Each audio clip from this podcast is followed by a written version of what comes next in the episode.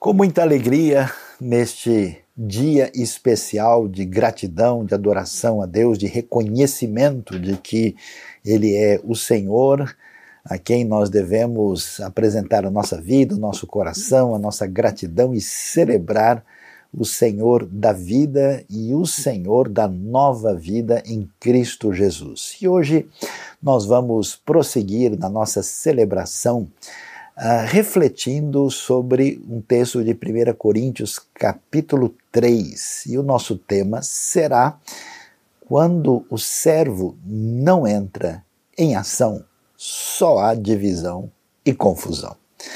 Olhando para 1 Coríntios 3, é, nós vamos observar, e vale a pena aqui a gente prestar atenção no texto bíblico, né? Paulo escreve para essa igreja que havia sido eh, fundada ali na segunda viagem missionária, numa cidade cosmopolita, com um paganismo muito intenso, com uma série de dificuldades, a igreja prospera e cresce, como nós vamos ver uh, relatado em Atos capítulo 18, mas falta amadurecimento nessa comunidade de seguidores de Jesus na cidade de Corinto. Então, o apóstolo Paulo vai escrever, aí isso acontece no cenário em torno do ano 55, é, quando ele vai é, tentar orientar essa comunidade de como eles deveriam viver, e nós vamos observar como é que as coisas acontecem. Ele vai dizer o seguinte, logo no início do capítulo 3: Irmãos,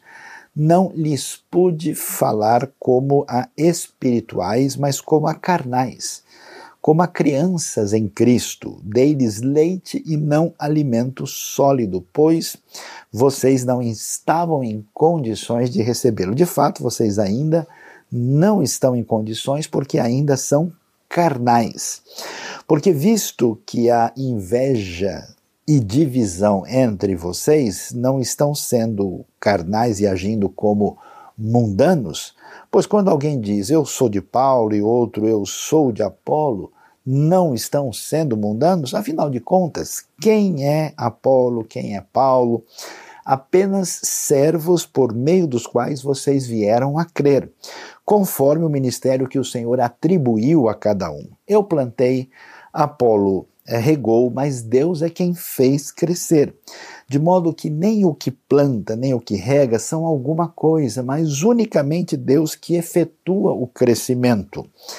O que planta e o que rega tem um só propósito e cada um será recompensado de acordo com o seu próprio trabalho. Pois nós somos cooperadores de Deus, vocês são lavoura de Deus e edifício de Deus. Então, observe, preste bem atenção como é que o texto bíblico vai discutir uh, o que está acontecendo